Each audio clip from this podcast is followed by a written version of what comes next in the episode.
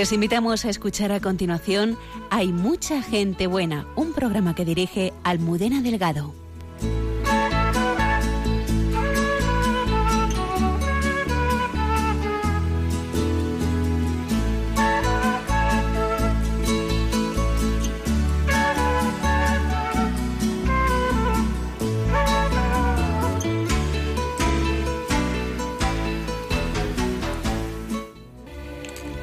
La tarde anterior me había llamado un sacerdote amigo mío para preguntarme si estaría muy ocupada la mañana siguiente. Era domingo y le dije que no. ¿Podías entonces hacerme un favor? Tengo un amigo ciego y quiere ver la Basílica de San Pedro. Quiere ver la Basílica y yo he pensado que no la vería mal a través de tus ojos. Aquella noche me acosté nerviosa. ¿Sería yo capaz de hacer ver la basílica a un ciego? ¿Cómo explicarle las naves y columnas, las cúpulas y retablos? Las sorpresas empezaron cuando Lorenzo Tapia, que así se llamaba, descendió del autobús 64 a 200 metros de la Plaza Vaticana. Tendría como 25 años. Y allí, en la terraza del Café San Pedro me explicó que estaba ciego desde los 11 años,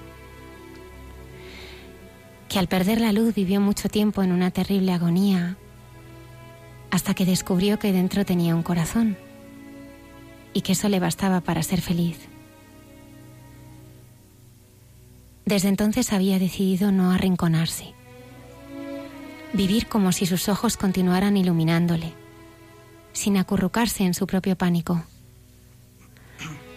A veces, me explicó, al lanzarse solo por las calles se perdía y terminaba en el sitio opuesto al que se dirigía. Al principio esto le daba miedo. Luego comprendió que tampoco importaba, porque siempre encontraba a alguien que le ayudaba. Basta con no tener miedo y admitir la profunda necesidad que todos tenemos los unos de los otros, porque todos, estamos ciegos de algo. Esta última frase me golpeó. Yo también estaba ciega de corazón. Ahora me dijo cogiéndome la mano, vamos a ver la basílica. Se diría que soy yo quien te conduce a ti. Me dejé conducir por su alegría y me zambullí en aquella plaza que visitaba todos los días, pero que realmente pisaba entonces por primera vez con los ojos cerrados tratando de imaginarme cómo la vería él. Fui explicando la fuga de las columnas, el mármol de las estatuas, la luz flotante de la cúpula. Pero al hacerlo, comencé a darme cuenta de que yo estaba hablando de la basílica interior y pensando que jamás Miguel Ángel construyó nada tan hermoso como una alegría, como esta alegría invencible que hacía ver a mi amigo y le daba aquella fantástica confianza en los hombres. Cuando volví a abrir los ojos me sentí rodeado de ciegos, de gentes que hablaban de dinero, de esperanzas baratas, de gentes que veían con los ojos, pero no con el corazón.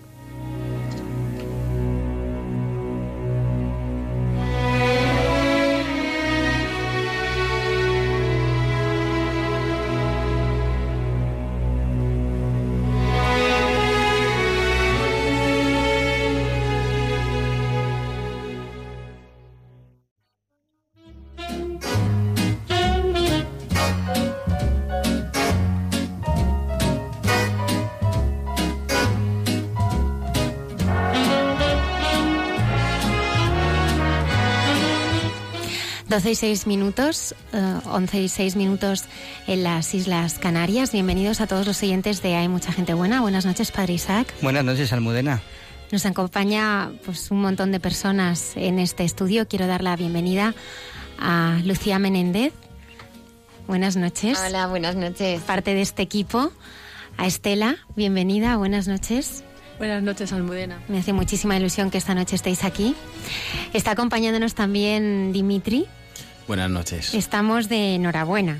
Sí. pues estamos de estreno. Sí, de un proyectillo. Un proyectillo. La consagración a nuestra madre es un proyectillo. Bueno, luego lo explico. También están con nosotros el padre David Carpio y el padre Chema, padres carmenitas de la antigua observancia. Buenas noches y bienvenidos. Buenas noches. Buenas noches, gracias. Lucía González Barandarian, que nos viene a traer esta semana pues nuestra propuesta, ¿no? De, estreno. Todavía no. Sí, Ah, todavía no. Ahora sí. sí, os traigo un, un, estreno que llega la semana que viene y que os va a encantar porque es una historia real impresionante. Lola Redondo y Nacho Pereira a los mandos. Buenas noches. Buenas noches. Buenas noches, Almo. Saludamos también a nuestros habituales colaboradores, la hermana Carmen Pérez, eh, César Ciz, que con sus habituales eh, secciones nos acompañarán esta noche. Aquí en Hay Mucha Gente Buena.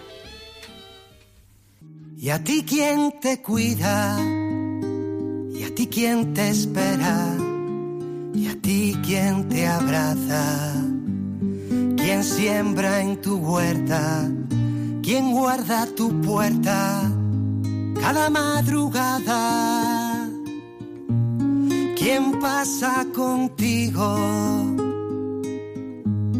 las horas más bajas,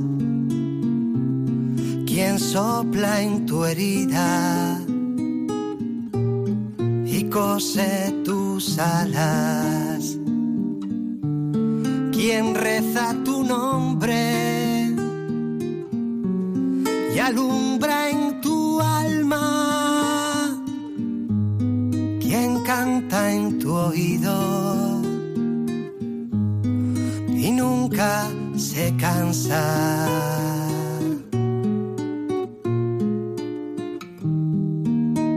Y a ti quien te abriga, y a ti quien te cuenta ¿Quién te extraña, ¿Quién trenza tu pelo, ¿Quién saca tus miedos y te los espanta, ¿Quién pasa contigo las horas más bajas, ¿Quién sopla en tu herida cose tus alas.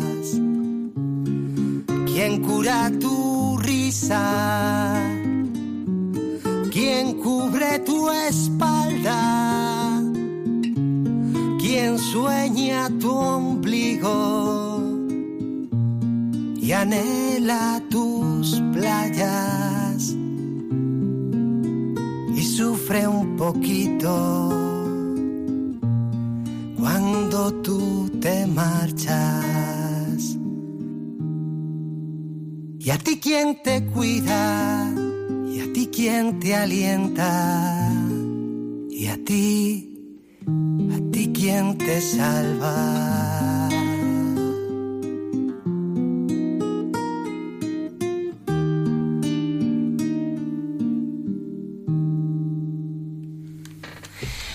Buenas noches, eh, padre eh, David del Carpio, padre carmelita de la antigua observancia. Muchísimas gracias por estar esta noche aquí. Muchas gracias a vosotros por invitarnos. Queríamos conocer eh, un poco de tu infancia y, y, de tu familia. Háblanos de ellos. Bueno, pues si hablamos de la infancia y yo creo que hablar de la infancia de cada uno es es también hablar de, lo que Dios va haciendo en, cada uno de nosotros. Y, a mí me gusta, ¿no?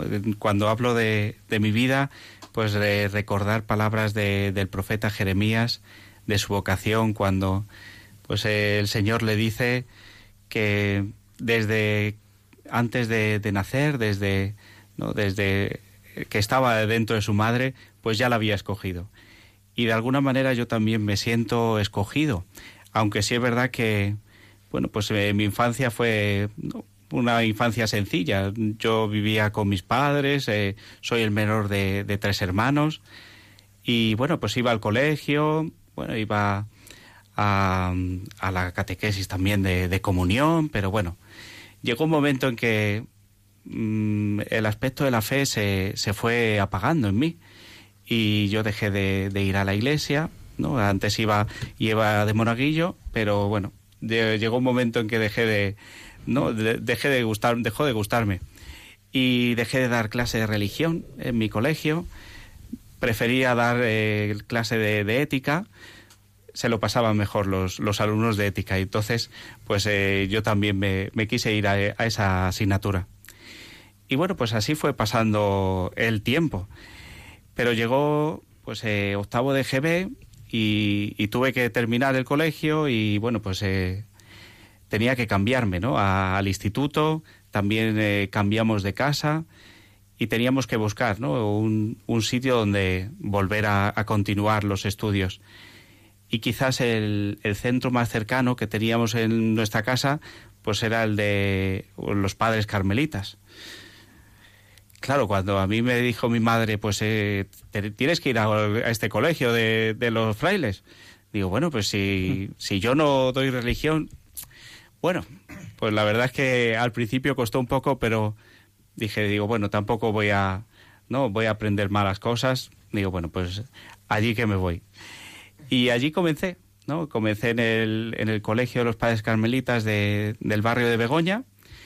Y, la verdad es que desde el comienzo, pues eh, el Señor volvió a, a, a despertar algo que había en mi interior. Eh, empecé a conocer, claro, yo tenía que conocer a, los compañeros nuevos porque ellos ya llevaban desde, desde primero de, de, primaria, bueno, de GB en, aquel, en aquella época.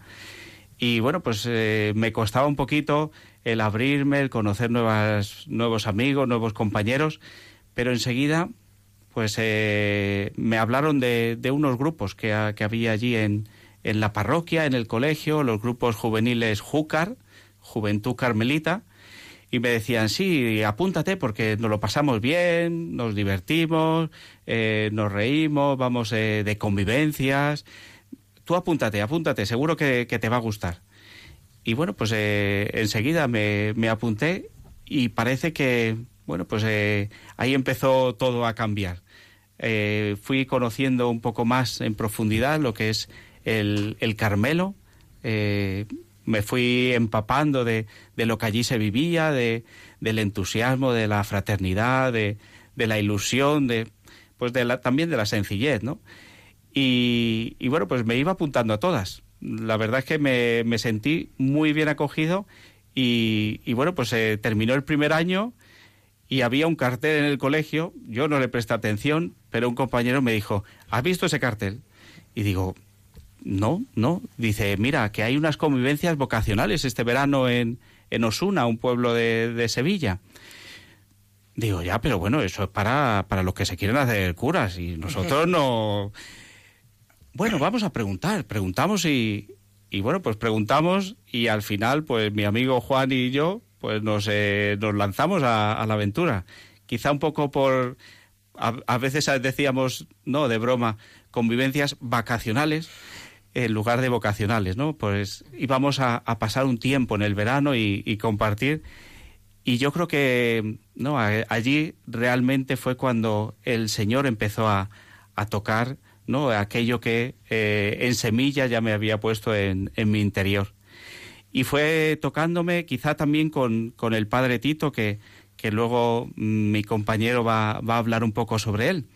Eh, un fraile joven en aquella época, el padre Fernando Millán, que, que actualmente es nuestro prior general, pues con gran entusiasmo nos habló de la figura del padre Tito.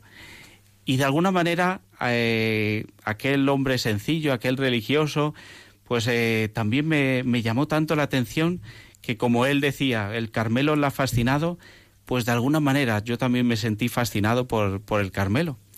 Y bueno, pues continué mi, mi época de, del instituto y enseguida me empezaron a llamar Fray.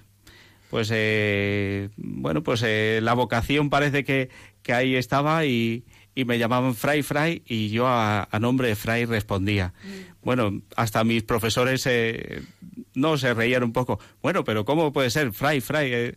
bueno, pues el Señor va haciendo cosas, ¿no? A través de pues de, de los que están a nuestro alrededor nos va, nos va hablando y nos va diciendo pues eh, por dónde quiere que, encontremos su, su, camino, el camino que Él quiere para nosotros. También por aquellos años, pues un cartel de, de la diócesis de Madrid, de, de sacerdotes, sacerdotes para servir, decía aquel cartel. Hace muchísimos años, sí, pero se me quedó grabado, se me quedó grabado, sacerdotes para servir. Y, bueno, pues eh, compartir en el grupo juvenil, pues las Pascuas, eh, las convivencias, yo me apuntaba a todas, ¿no? Allí cualquier cosa que había, una oración en algún sitio, pues allí estaba yo. Y, bueno, pues eh, el Señor me fue llamando, me fue, me fue preparando mi corazón. En una de las Pascuas me acuerdo que, que una joven dijo una frase que después descubrí que era de la Madre Teresa de Calcuta. Eh, si no vives para servir, no sirves para vivir. Realmente fue también una frase que, tocó mi corazón. Y bueno, pues eh, la idea era eh, poder entrar al Carmelo. Y entrar al Carmelo, pues al acabarlo el COU, con 18 años, pues quizás era lo, lo más adecuado. Pero sí es verdad que cuando llegó el momento, cuando llegó el COU y la selectividad y, había que dar el paso. Y es difícil a veces, ¿no? Eh, cuando uno quizá no, no se ha puesto realmente delante de Dios y, ha encontrado la fuerza en Él, pues eh, son decisiones que, bueno, pues eh, marcan la vida y, y marcan también la vida de los que están a tu alrededor. Y de alguna manera todavía no me sentía preparado. Sí es verdad que yo siempre decía que la puerta no la cerraba, ¿no? La puerta estaba ahí, quizá no era mi momento de atravesarla, pero eh, que seguiría adelante. Bueno, pues aunque salí del, de allí del, colegio y fui a la universidad, pero evidentemente los, los grupos Júcar no los dejé, seguí estando, eh, estaba ya como catequista de, de grupos jóvenes y, y bueno, pues había encontrado allí mi vida, aunque me había también cambiado de, de casa y, ya no estaba allí en el barrio, pero yo tenía que, pasar por allí al menos una vez a la semana para, para encontrarme con, con, mi gente, con, con mi grupo Júcar. Y bueno, pues eh, pasó la universidad, llegó, eh, empecé la carrera de pedagogía y, en, bueno, en la Universidad de la Complutense, pues una, una capilla universitaria cuando, cuando llegué. Bueno, yo hice primero magisterio y entonces al llegar a la Complutense me encontré con esa suerte. Y la verdad es que pues eh, fue una alegría, ¿no? El, poder compartir y compaginar los ratos de estudio, ¿no? Y en algún momento de, la mañana, de la semana, pues bajar a, la capilla y, encontrarme con el Señor un ratito, hacer un poco de oración, en alguna vez pues eh, participar de la Eucaristía. Y bueno, pues eh, yo seguía con mi grupo Júcar, mm, el grupo mío pues eh, ya íbamos siendo más mayores y, y, quisimos ¿no? dar un paso, ya no éramos tan jóvenes, queríamos dar un paso de, compromiso.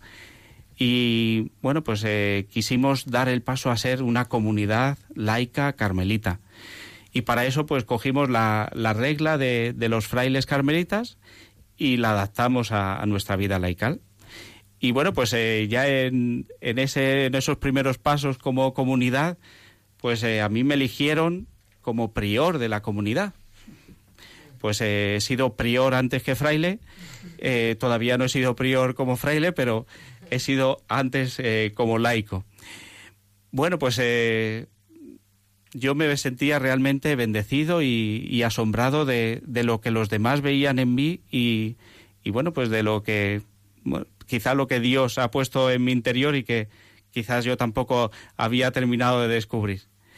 Y bueno, pues eh, en la universidad, en la capilla universitaria, una joven de, de Valdemoro, pues eh, nos propuso irnos de, de Javierada, Javierada con la diócesis de Getafe y, bueno, pues eh, pasar allí, ¿no? En lo que es esos días de, de convivencia y de, y de peregrinación peregrinación para encontrarnos al final con, con, el, que, el que puede resolver nuestras dudas y el que puede, puede resolver nuestras, nuestras preguntas, ¿no? Mateo 7.7, pedid y se os dará, pues eh, buscad y encontraréis, pues allí fui a, a buscar y, y, realmente que allí encontré. Eh, bueno, pues caminando hacia el castillo San Francisco Javier, aquella tarde, una tarde un poco nublada, con algo de, lluvia, pero también con sol, y empezamos a, reflexionar sobre la vida de San Francisco Javier, hacer un vía lucis, ¿no? como una especie de vía crucis, pero con la vida del santo.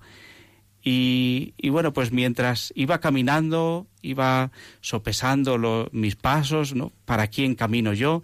¿Para quién son mis pasos? ¿Para, para, para quién, no, Señor? Y, bueno, pues eh, con esas reflexiones de, de, San Francisco Javier, ¿no? Cómo ganar realmente la vida, si para ganar la vida, pues realmente hay que perderla, perderla por el Señor.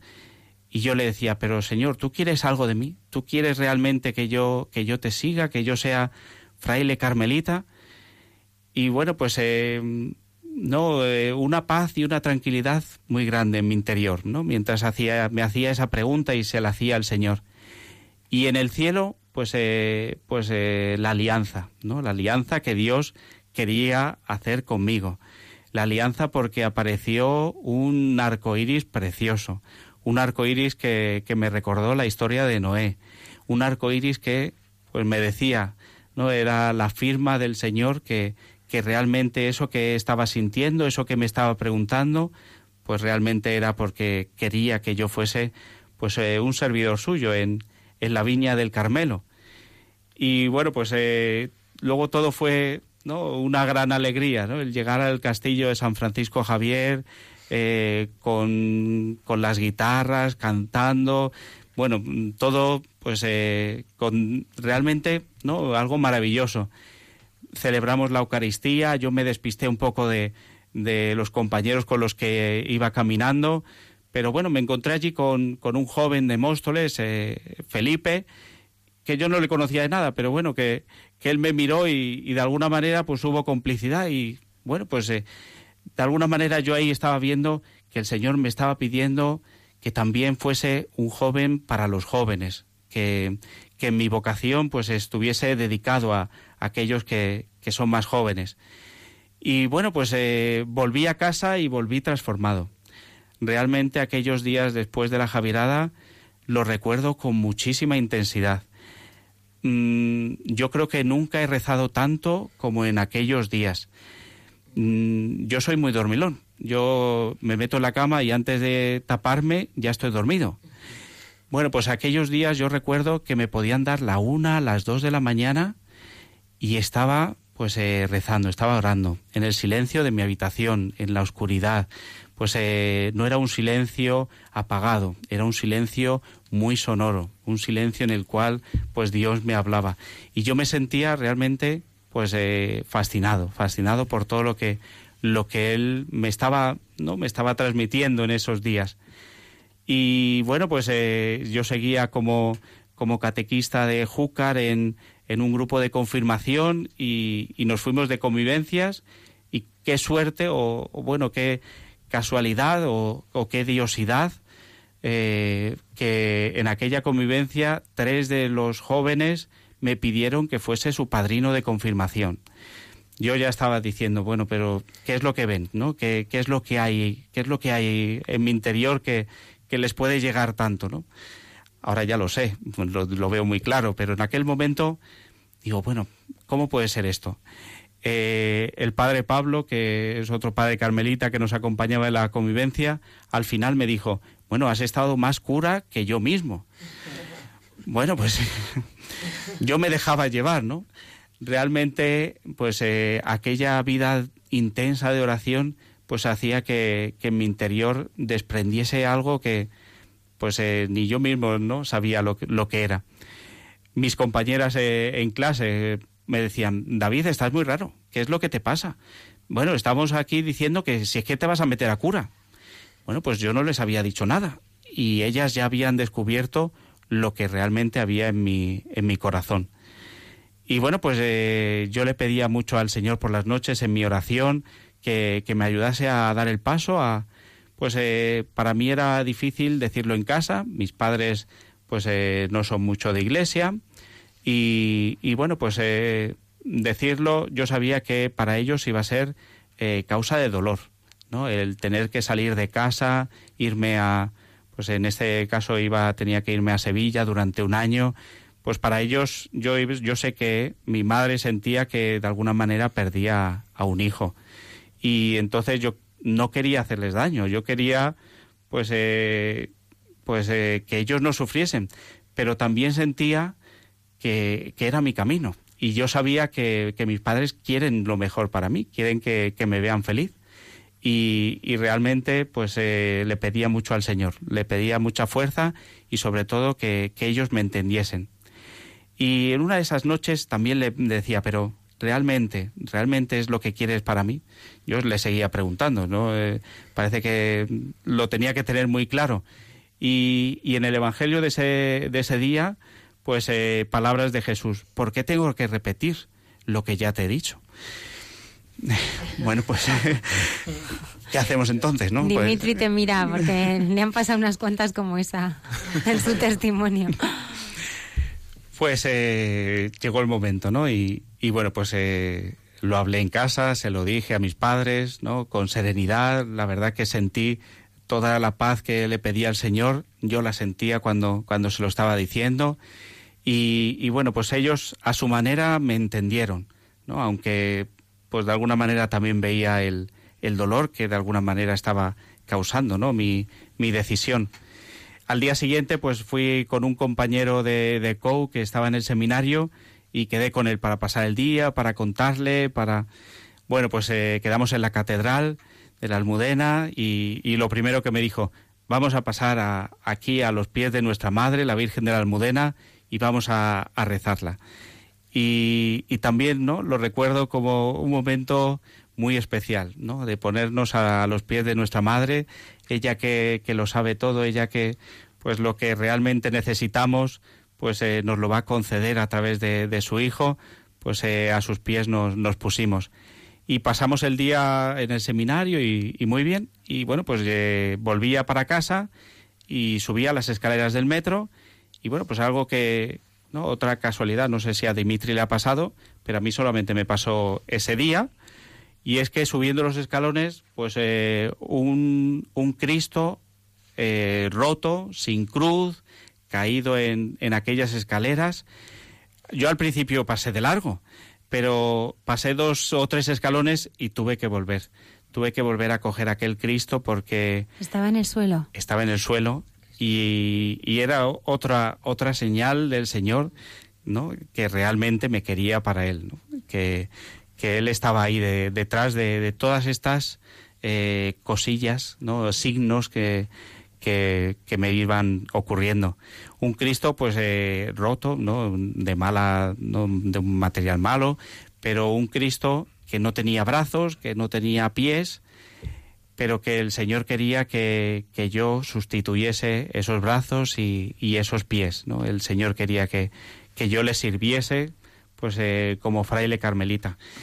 Y bueno, pues eh, ya lo tuve claro, ya, ya no había vuelta atrás y, y bueno, pues eh, ahí me, me lancé y, y, bueno, pues desde aquel momento ya han pasado 17 años y estoy súper feliz ha habido momentos de, de dificultades, de, de, dudas, pero en el fondo soy muy feliz porque he encontrado lo que Dios quería para, para mi camino.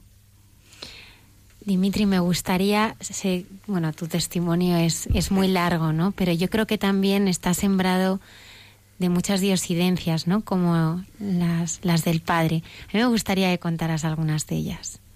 Bueno, la, eh, mi conversión, básicamente, yo lo resumo así, yo vivía en un orfanato en Rusia y, y, bueno, mis padres biológicos eran alcohólicos.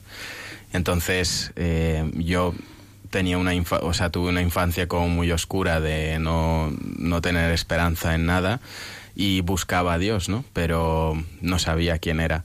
Hasta que un día un, o sea, nos dijeron que un pope iba, que es un cura ortodoxo, iba a dar una charla sobre un Dios que nos quiere y era voluntaria. Entonces, de, de, unos 400 niños asistimos tres. A mí me llamó la atención mucho la palabra Dios. Y entonces, en esa charla, él empezó a hablar de un padre que nos quería, que, que nos amaba, que sufría con nosotros y eso. Y, y, a mí por cada palabra que él decía yo me, o sea, me iba enfadando más hasta que me levanté y, y bueno, le dije, ¿dónde coño está tu Dios? Porque todos los que estamos aquí estamos por decisiones de otros. O sea, ¿dónde está ese padre que, del que tanto hablas, no? Y me dijo, bueno, pues eh, acércate después de la charla y hablamos y me dio en la charla unos iconitos, unas velas y un librito azul. Y me dijo, reza a Dios cada, cada noche y pídele lo que quieras que Él te lo dará. Y entonces le, digamos que le dije voy a hacerlo, pero no porque crea, porque no creo en él, eh, sino porque para demostrarte que ese Dios no existe. Y entonces cada noche eh, me encerraba, esperaba que todo el mundo se fuera a dormir, todos los niños, y me encerraba en el baño a rezar porque, digamos, eh, estaba mal visto que se rezara, ¿no? Y, y yo pedía, pedía, pedía, pero no sentía nada. O sea, yo le decía, si existes, dímelo o muéstrate, ¿no? Y, y un día llegó mi cumpleaños, mi octavo cumpleaños, que una enfermera el día anterior me dijo, oye, mañana es tu cumple, y le dije, ¿qué es eso? Y me explicó que, bueno, pues era cuando ibas progresando en la vida y todo eso. Y me dijo, mañana cumples ocho años y te, van a te tienen que regalar una tarta, ¿no? Y mm, yo me acuerdo ese día, o sea, me hizo mucha ilusión porque, bueno, en mi vida me habían regalado nada. Y ese día me levanté, esperé a que todos los niños salieran del cuarto y no sé, algo me movió a arrodillarme. Y en la cama, pues le dije, Dios, tú eres todopoderoso, como lo ha dicho el Pope, y yo quiero creer, pero como que necesito una señal de que tú estás aquí. Y mm, digo, a, ti no te cuesta nada que siendo mi cumpleaños nunca te he pedido nada, que aquí cuente hasta tres y aparezca una tarta. Digo, a cambio, a cambio yo siempre te prometo que siempre creeré en ti y me entregaré a ti. Y entonces eh, cerré los ojos, conté hasta tres y cuando dije tres, en ese momento llamaron a la puerta y dijeron, ha venido tu madre biológica con una tarta para ti. Y ahí fue cuando, o sea, caí en lágrimas porque ese día recibí el mayor regalo de toda mi vida, yo creo. Qué diosidad. sí. ¿Y qué pasó con, con esas figuritas que Ah, te dio bueno. aquel pope? Es que... Sí, esas figuritas, de hecho, fue lo único que me traje de Rusia. Eh, me traje los cuatro iconos que me dio el Pope. Y yo siempre, o sea, llegué aquí a Rusia, o sea, de Rusia aquí, me adoptaron eh, junto a mi hermana. Y resulta que, bueno, cuando, cuando ya obtuve todo y no necesitaba a Dios, con 13 años rompo mi relación con él porque le dije que como que quería descubrir mi propio camino, algo así. Y quería, o sea, yo sabía que tendría que volver algún día, ¿no? Entonces estuve mucho tiempo, como ocho o nueve años, separado de Dios totalmente, viviendo en el mundo, en la fiesta, las chicas, eh, era lo único que me movía, ¿no? Hasta que en el ejército... eh, mm, me metí al ejército con 19 años y, y ahí empecé a sentir un vacío tremendo porque veía que todo lo que había hecho desde que había abandonado a Dios no había servido para nada. Eh, e intento suicidarme ahí porque vi como que no tenía nada que ofrecer y sabía que Dios, o sea, tenía que volver a Dios, pero me sentía indigno de volver a Él. Y, mm, entonces en la noche que intento suicidarme, eh, con la navaja puesta en el brazo, eh, le dije, Dios, ¿por qué estás en silencio conmigo? Y en ese momento sonó el teléfono. Y era una amiga que me dijo, te invito a un cursillo de cristiandad, pero tal cual. Le dije, "Ah, pues voy. claro, tiré la navaja y me empecé a reír porque me pareció súper estúpido lo que estaba a punto de hacer. y el caso es que durante todos estos años, durante el tiempo que permanecí alejado de Dios, encerré los, estos iconos en, en una cajita y las dejé, ¿no? Y, y entonces, eh, cuando hice mi curso de cristiandad, comencé a tener una gran devoción a la Madre. Eh, no entendía por qué, pero me sentía incluso mucho más cercano a ella que a propio Jesús. Como que para mí era demasiado Jesús, o sea, y que no, yo no, no era quien para acercarme directamente, ¿no? Y, mm, y entonces, en cambio, con la madre me entendía perfectamente y me sentía como realmente su hijo. Y, bueno, em, em, no sabía de dónde realmente me venía esta devoción, por la, por la Virgen hasta que un día, hace un año y medio, eh, el Señor me pidió escribir un libro sobre toda mi vida, que aún estoy escribiéndolo, por. Vendrás de nuevo al programa. es el próximo proyecto. Y, mm, y, el caso es que en, o sea, en el momento en el que tengo que hablar de los iconos, de lo que eran, eh, mm, me di cuenta que la caja había estado 14 años encerrada en un cajón y que yo no sabía qué iconos eran esos. Y cuando lo abro, eran cuatro vírgenes María agarrando al niño Jesús. O sea, no eran santos, sino la Virgen había estado conmigo como desde el principio. Y ahí entendí toda mi devoción. Cosillas que pasan en la vida. Es verdad, ¿no? Como el Señor nos va hablando a través de los signos, ¿no? Y ese silencio y eso, bueno, pues a veces el Señor es esa suave brisa, ¿no? Que lo que pensamos que son, eh, pues casualidades, es, es, la forma en la que Él tiene de, comunicarse con, con, nosotros, ¿no?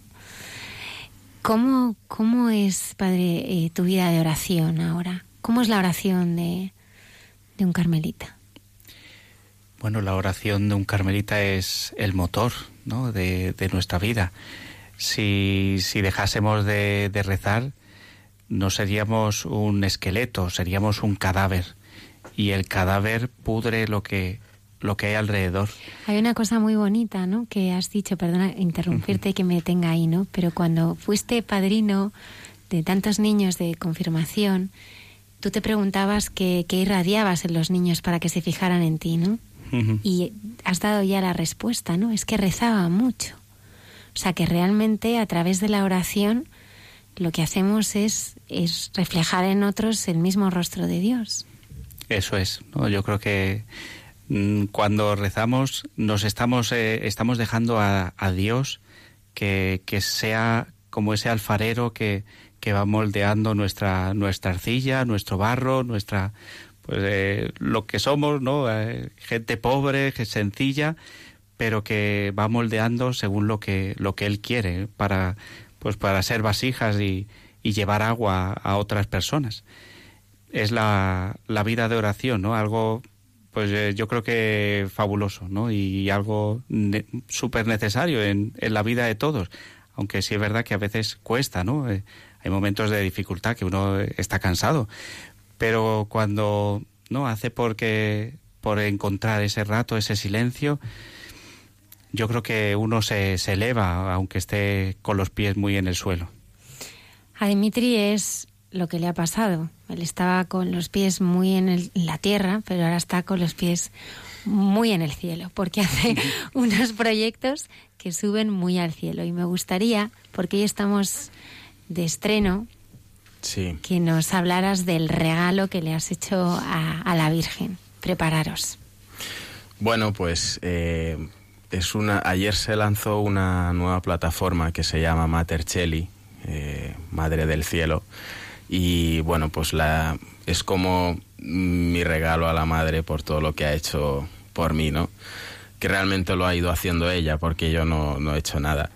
Eh, y se trata de eh, ofrecer la consagración online a la Virgen María en 33 días a todo el mundo eh, siguiendo el método del Tratado de la Verdadera Devoción de San Luis de Montfort, que es el mismo que siguió San Juan Pablo II, de hecho, adoptó el, su lema de totus tus de ahí, que luego investigué que era de San Anselmo, por lo visto también. O sea, bueno, se han ido pasando el tema, el lema por ahí. Y, y el caso, eh, bueno, ¿cómo me vino la idea? Pues yo en febrero del año, bueno, de este año, eh, hice mi alianza de amor con la madre a través de Schoenstatt y, y, ahí es como que fue increíble porque, pues, no sé, eh, como que sentí que tenía que llevarla a los demás. No sé cómo, yo no tenía ni idea. Lo que sí sabía es que a mí me encanta emprender, me encanta diseñar y desarrollar sitios web.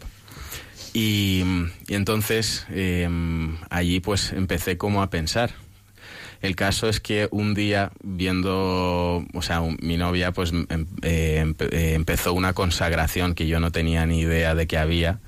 que era de 33 días con, con, unas amigas, ¿no? Y entonces íbamos ahí a la parroquia de Cana después de misa y yo la veía ahí que se ponía, se abría el WhatsApp, buscaba un texto que le habían pasado y tal, y ahí se ponía a leerlo, a rezarlo y eso pero eran, no era un texto pasado, sino una foto de, del documento oficial. Y dije, joder, qué incómodo, porque además la letra era como súper chiquitita y todo. Y, mm, y entonces, eh, en paralelo, unos amigos míos también estaban preparando esta consagración en 33 días. Y el día, el día 13 de, de mayo, el día de Fátima, eh, y se consagraron todos, ¿no? Entonces, en esa consagración, digamos, me vino la idea o sea, como que dije, esto se puede hacer online, o sea, esto puede ser muy sencillo, ¿no? Porque creo que hoy en día em, la Iglesia Católica necesita ser renovada en Internet, necesita muchos más recursos y más herramientas para jóvenes, em, que actualmente pues como que está un poco parado todo. Y, y la gente lo que quiere es que se lo hagas fácil al final, ¿no? Entonces aquí em, empecé tras la consagración de mi novia con mis amigos y eso a, la madre. Em, investigué sobre el tratado de San Luis de Montfort que me pareció increíble. Empecé a leerlo y me enamoré totalmente de él. es el mejor escrito que he leído sobre, sobre la madre. Y, y entonces pues vi que se podía hacer online, empecé a trabajarlo y, y nada, la plataforma es muy sencilla. O sea, entras, lees un poco sobre de qué se trata todo esto y, luego cuando le pulsas sobre quiero consagrarme te sale en plan que elijas la fecha porque es verdad que el día 33 tiene que caer en una festividad mariana. Entonces es, o sea, simplemente programé un algoritmo que lo que hacía era mostrarte las festividades marianas posibles eh, siguiendo un método de Gauss-Jordan, un matemático que, no, no, pero es muy heavy porque, o sea, todas las festividades, todas las festividades marianas eh, caen en un día fijo, ¿no? Pero había una en junio que es la que viene después de Corpus Christi, que cae tres días después de Corpus Christi. Pero es que Corpus Christi son 60 días después del Domingo de Resurrección.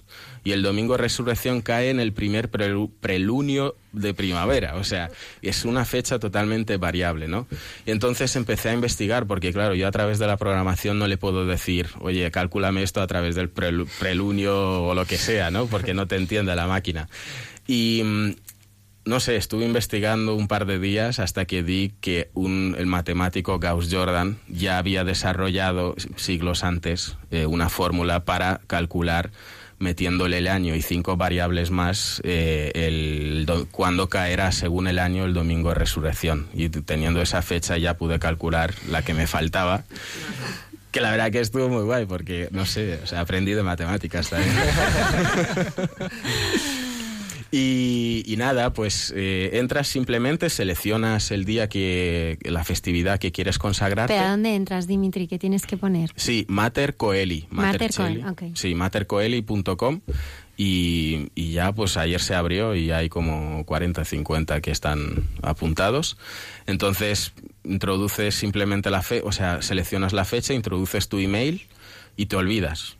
O sea, la idea es que te olvides. Entonces, eh, unos días antes de que comiences la preparación, te, va te llega un email recordatorio y 33 días antes comienzas a recibir eh, un mail diario con todos los textos y todas las oraciones que, que, necesitas para poder consagrarte. Y el día 33 te consagras con una fórmula de consagración que, que San Luis de Montfort escribió.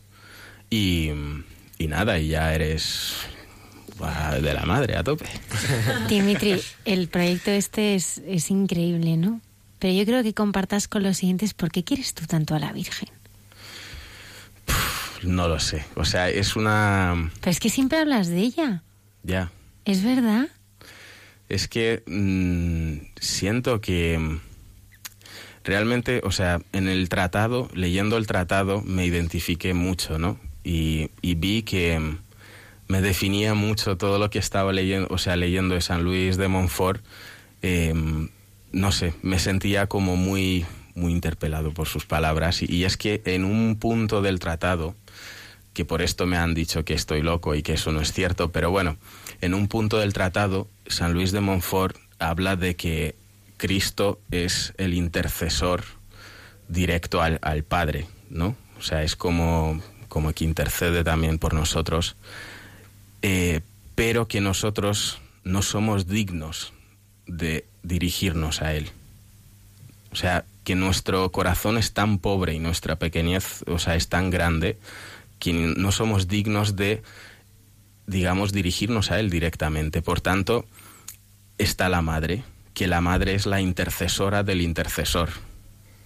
Entonces, la madre, al ser más humana, más. Mm, porque fue humana también, nos comprende, como que nos comprende y, nos lleva, o sea, dirige todas nuestras peticiones y todas nuestros, bueno, todas las cosas que le podamos decir, pues directamente a Cristo y ya es Cristo quien, quien actúa, ¿no?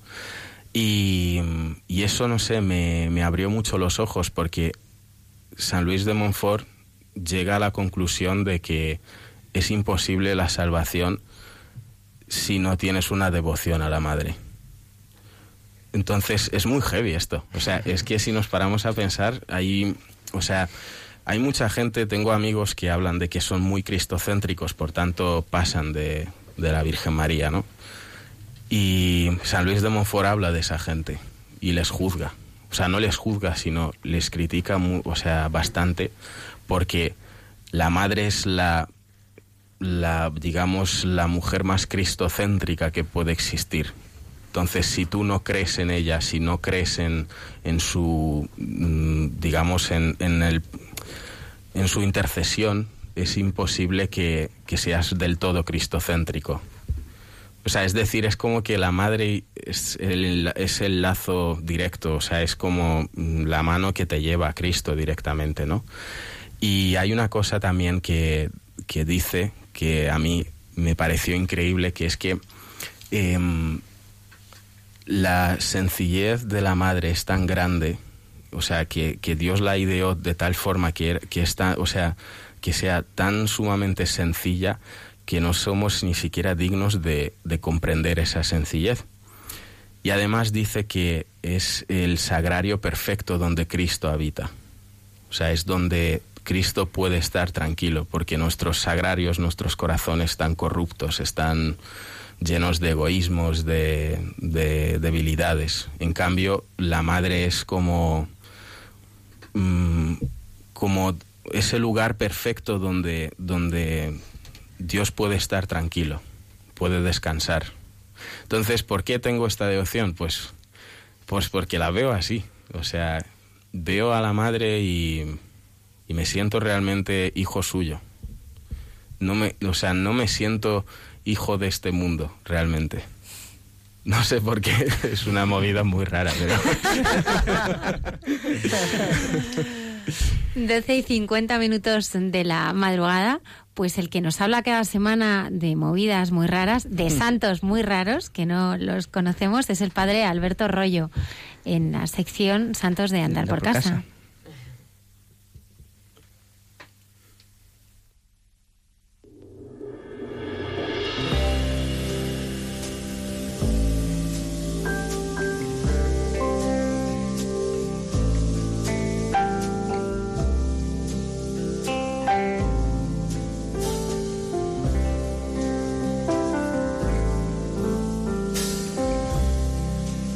Come away with me.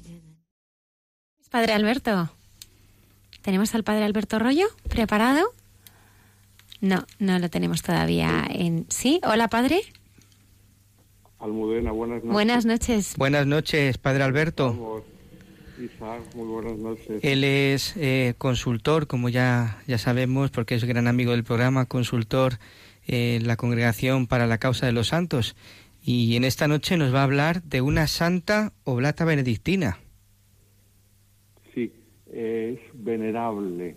Venerable. Quiere decir que el Papa le reconoció en su día las virtudes heroicas, esto es, que vivió una vida santa, pero todavía le queda la aprobación de un milagro para que la puedan beatificar. Mm. Pero ella, eh, ella, la Iglesia la ha reconocido que vivió santamente. Por eso la traemos aquí a colación y sobre todo porque la propuso Javier Mairata un día y dijo, ¿por qué no hablas de Dorothy Day? ¿Y quién es Dorothy ella? Day vamos a hablar hoy. Pues es una figura fascinante, eh, llena de contradicciones. Fíjate, mm, una vez escribí sobre ella un artículo y lo titulé así, donde abundó el pecado, sobreabundó la gracia. Porque es una vida llena, como digo, de contradicciones. Por ejemplo, es que yo sepa, la persona mm, que está camino de los altares que más veces ha sido detenida y llevada a la cárcel, sin tratarse de un contexto de persecución religiosa, por supuesto, y a la vez ha sido una mujer que en su juventud cometió un aborto y además fue de tendencias anarquistas y fue miembro de, de los primeros miembros del Partido Socialista en Estados Unidos y a la vez una mujer de Dios, pero muy, muy, muy de Dios. Claro, no todo a la vez, sino en distintas fases de su vida. De ella, mm, el cardenal O'Connor, arzobispo de Nueva York, dijo lo siguiente, que os lo voy a leer. Dijo, la beatificación de Dorothy Day podría recordar a muchas mujeres de hoy lo grande que es la misericordia de Dios, incluso cuando somos capaces de cometer un acto criminal y abominable como el aborto de un hijo. Ella supo bien lo que es estar al margen de la fe y lo que es después descubrir el camino correcto y vivir en plena coherencia con la exigencia de la fe católica. Cardenal O'Connor tenía mucho cariño. Eh, los mayores recordamos al cardenal O'Connor, que fue uno de los grandes amigos de Juan Pablo II, cardenal de Nueva York, que además toda su vida trabajó fuertemente para defender los derechos de la Iglesia y para luchar contra una lacra muy grande de aquel país, que por desgracia luego se ha extendido a medio mundo, por no decir al mundo entero, que es el aborto. De hecho, él fundó una congregación de religiosas, las Hermanas por la Vida, Sisters for Life, para ayudar a las mujeres que en peligro de aborto o que ya habían abortado. Y él además, mm, me permitís esta anécdota del cardenal O'Connor, que es un hombre de, de mucho carácter, eh, se peleó mucho con Bill Clinton cuando él era presidente. Entonces hubo una cierta ocasión en la cual el presidente Clinton quiso obligar a todos los hospitales, fueran privados o públicos, a realizar abortos. Y entonces, como un sitio como Nueva York, casi la mitad prácticamente de los hospitales son católicos, son privados y en manos de instituciones de la Iglesia, se le dijo al presidente Clinton, pues muy bien, señor presidente, si usted obliga a esto, al día siguiente nosotros cerramos todos los hospitales católicos que hay en Nueva York, lo cual hubiese sido colapsar la ciudad, por supuesto. Y entonces el presidente Clinton se echó para atrás y dijo, bueno, pues eh, vamos a pensar un poquito más sobre esta norma. Y ya no, y ya no lo hizo. Ya digo, era un hombre de, de- de una fuerza, el cardenal O'Connor, y fue el gran promotor de la causa de beatificación de Dorothy Day. ¿Quién era esta mujer? Pues como digo, vivió una vida mm, extrema en todos los sentidos. Ella había nacido en Brooklyn en 1897. En aquella época Brooklyn no era un barrio de Nueva York, sino que era un, pueblo con su propio ayuntamiento. Y era un pueblo caracterizado por eh, la inmigración, lleno de inmigrantes, sobre todo italianos, polacos, eh, también había mucho irlandés, inmigración pobre. Ella era de una familia de clase media, el padre era de origen irlandés y la madre de origen inglés. Por distintas cuestiones de la vida, eh, el padre encuentra trabajo en California, pero luego le ocurre que en California le pilla el famoso terremoto de San Francisco y se queda sin trabajo, se van a vivir a Chicago. Y entonces en Chicago, a principio del siglo, del siglo XX, ella eh, comienza por las lecturas y por las amistades a desarrollar una conciencia social muy fuerte. Lee, en aquella época estaba muy de moda, mm, temas de anarquismo y temas de socialismo. Mm, Ella al principio se muestra favorable a la revolución rusa de 1917 y manifiesta pues eso, una gran conciencia de izquierdas. Luego su vida sentimental pues fue un desastre en estos años de juventud. Primero tiene un novio del cual queda embarazada, el novio no quiere saber nada de- del hijo, ella en aquel momento le da igual también, y entonces comete un aborto. Cuando comete el aborto le dicen que va a quedar estéril, que a consecuencia del aborto va a quedar estéril. Entonces ella sufre mucho al darse cuenta de, que no iba a poder tener más hijos, lo cual al final no, no fue así.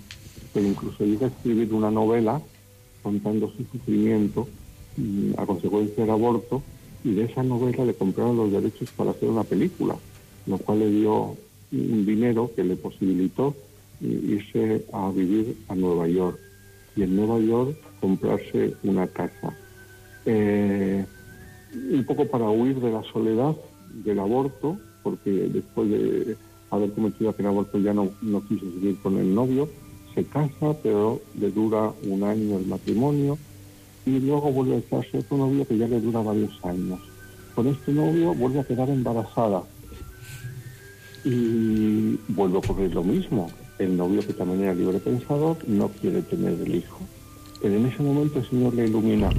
Ella poco a poco se había ido acercando a la iglesia. ¿Y sabéis por qué? Porque decía que la iglesia era la única que se preocupaba de los pobres. Fijaos, esto tiene su contexto histórico de aquella época. Eh, la iglesia anglicana era la iglesia de los ricos, de la alta sociedad, de Chicago, de San Francisco, de Nueva York. Y sin embargo, la iglesia católica era la que atendía a los irlandeses, a los polacos, a los hispanos, a los italianos, que eran los inmigrantes pobres. Por eso ella se dio cuenta que la iglesia era la que atendía a los más pobres de, de la sociedad americana. Y eso con, con su tendencia social tan fuerte, pues la marcó mucho. Pues se fue acercando y el momento de quedarse embarazada por segunda vez, cuando decide tener a su hija, decide no abortar aunque su novio se lo pedía, eso mm, pues ya fue un cambio radical, porque en estos años conoce a una religiosa, a una hija de la caridad, una hermana de la caridad, hermanas de la caridad de Estados Unidos, de las que fundó Santa Elizabeth Bailey Seaton, que además es una santa a la que tendríamos que hablar un día, porque es una santa que era de la aristocracia de Nueva York, cuando se convierte al catolicismo, pues mm, le da la espalda a toda la aristocracia neoyorquina, que por cierto, en la casa que fue suya, que hoy en día es una capilla, Isaac y ¿Mm? Javier Mairata han estado conmigo. ¿Os acordáis en aquel viaje que hicimos a Estados Unidos? ¿Mm? Visitamos una capilla que hay justo al lado de donde estaban las Torres Gemelas y fue la casa de esta santa. Ah. Pues ella fundó las, las Hermanas de la Caridad de, de allí, de Estados Unidos. Y mm, Dorothy Day conoce a una monjita de la cual se hace amiga. Entonces esta monjita muy sabiamente se da cuenta que esta mujer, por decirlo así, es una oveja perdida, pero con un gran potencial humano. Y entonces aprovecha la ocasión de tener la hija para animarla a bautizar a la hija. Y entonces ella, que había sido bautizada epi- episcopaliana con 14 años, pues decide bautizar a su hija católica, porque dice, esta es la iglesia que a mí me gusta más. La bautiza, la llama Tamar Teresa y empieza a pensar ella en bautizarse. Pero claro, el novio que tiene ahora no quiere oír hablar de que ella se bautice, para nada. Entonces llegará el momento en el cual corta con ese novio y se bautiza ella católica. Pero ¿cuántos novios ha tenido esta chiquitina? Claro, no se consideraba todavía el bautizo eh, anglicano como válido, entonces se vuelve a bautizar. Y comienza para ella una vida de cambio total. Fijaos, mm, empieza un, crecimiento espiritual en ella, sigue siendo muy, muy social, tirando un poquito, diríamos nosotros hoy en día, a las izquierdas, pero a las izquierdas no, a las izquierdas anticlericales rabiosas, estas que tenemos en España, que para ser de izquierdas tiene que ser un poco menos que, que, que, mm, ser de, de los que queman iglesias, no. Ella tiene esa sensibilidad mm, tirando un poco hacia la izquierda, pero comienza un camino espiritual. ¿Y sabéis quién le ayuda mucho en este camino espiritual? ¿Mm? Pues un francés. Un francés que había, se llama Peter Moran, que había sido religioso de las escuelas cristianas. Se había salido. Entonces había empezado a vivir un poco como, como peregrino. Había emigrado a Canadá y de Canadá pasó a Estados Unidos. Y este Peter Moran lleva una vida como franciscana, dedicada a los pobres y célibe. Él decide vivir célibe. Padre, Y siguiendo su ejemplo y su amistad, mm, Dorothy Day decide también ser célibe, no volver a casarse. Entonces, entre los dos célibes empieza una amistad espiritual grandísima y fundan lo que le hizo famoso a Dorothy Day, lo que se llama The Catholic Worker, el trabajador católico, que primero era una revistilla, se convirtió en una revista muy famosa en Estados Unidos y que además de ahí pasó a ser un- como una ONG, una asociación católica para ayudar a los pobres. Ahora estamos ya en los años 30, los años de la gran depresión económica en Estados Unidos, muchísima pobreza y ellos empiezan a hacer albergues para pobres. Entonces es una mujer, como decía, muy pacifista en el sentido político. Por ejemplo, en la guerra civil española le piden su opinión y ella no, no se expresa su opi- opinión. Sabéis que una buena parte de, de Estados Unidos estaba a favor de la República y hay algunos famosos americanos como George Orwell o Hemingway que vinieron a luchar mm, en el bando republicano eh, a, favor de la República y luego había otra parte de los católicos que estaban a favor de, de Franco porque decían que eh, estaba salvando a la Iglesia. Ella no quiere tomar posición. Cuando luego ocurre el bombardeo de Pearl Harbor y comienza Estados Unidos a meterse en, la guerra mm, mundial, ella tampoco toma posición. Por este paci- pacifismo fue muy y fue metida en la cárcel varias veces. En su vida, como decía, al principio estuvo en la cárcel varias veces por manifestaciones paci- pacifistas, por defender el voto de la mujer, por defender a los trabajadores, pero siempre en cuestiones pacíficas. El padre Chema también, eh, eh, no sé si me oye, padre Alberto. No, no sé si no. También eh, nos trae esta noche un santo, bueno, pues eh, un, un caso, ¿no? De, de, bueno, que además tienes eh, el libro, ¿no? El precio de la verdad, Tito Bransma. ¿Qué podemos destacar de él? Bueno, el padre Tito Brasma fue un carmelita, pero bueno, antes de hablar de él, quisiera decir una cosita, ¿no? Sobre lo que ha dicho Dimitri. Así Me ha que nos hemos mucho. quedado ahí, nos hemos quedado Sí, ahí sí. en medias. A ver, cuéntanos. Parecía que la presencia de la Virgen pues se, se sentía muy cerca esta noche, ¿no? Y es que esta noche precisamente se cumple el 13 de octubre, es cuando terminaron las apariciones de Fátima. Es verdad, Que es estamos en el centenario, también ha salido el 13 de mayo, verdad, la Virgen de. Fátima. Y para nosotros los carmelitas también es importante porque ese día la Virgen apareció vestida del Carmen, ¿no? Entonces también para nosotros es muy, muy importante y quería también decir eso, que me ha gustado mucho lo, lo que ha dicho y, y como que se sentía muy fuerte la presencia de, de la Virgen, ¿no? De la Madre, como decía él. Qué bueno. Y bueno, el padre Tito, pues eso, un carmelita holandés mm, del siglo XX y como ya nos decía el padre David, un hombre muy, muy activo, muy profesor de universidad, periodista y que pues al final de su vida, por defender mm, a los judíos que estaban siendo perseguidos en Holanda, él quiso seguir defendiéndolos hasta el final, siendo él el presidente de los periodistas católicos. Le avisaron que si seguía así, pues podía tener eh, problemas. Le decían los, los nazis, ese frailecito peligroso, ¿no? Pero él siguió defendiendo a, a los judíos la libertad religiosa y también la libertad de prensa. Hasta que al final, pues acabó en un campo de concentración. Nosotros bueno, él ya acabó la guerra y todo, y yo, nosotros no sabíamos los carmelitas que había pasado con él, con su vida. Sabíamos que, deducíamos que había muerto, pero no sabíamos nada más. Él era un hombre muy alegre siempre, muy, muy contento, muy siempre entregado a los demás.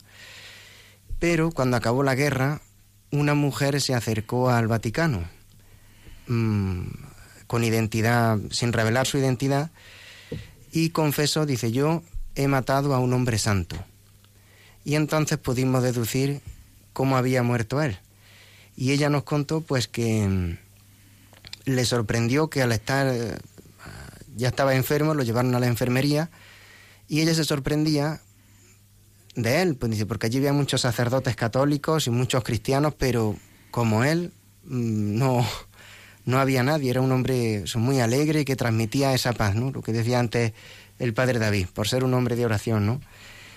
Y que al final los presos le habían hecho un, un rosario a él de botones. Ella, como él era tan devoto de la Virgen, pues los mismos compañeros le, le habían hecho un rosario de botones y de madera. Y él le decía a esta enfermera, dice, pero bueno, mujer, ¿tú por qué estás haciendo este trabajo tan desagradable aquí, como eran experimentos humanos? Una y otra vez. Hasta que él eh, ya le llegó el momento y le tenían que poner una inyección de fenol para acabar con su vida. Y él le dijo, mira, pues para, tú no te preocupes, que yo no te guardo rencor, no pasa nada, y te voy a dar un regalo, un regalo, y le dio el rosario que le habían regalado a él los presos. Y eh, murió, y eso fue lo que a esa mujer le hizo convertirse, ¿no? Y, y nosotros, pues gracias a ella, sabemos cómo acabó este hombre, ¿no? Es beato, y bueno, está camino de los altares.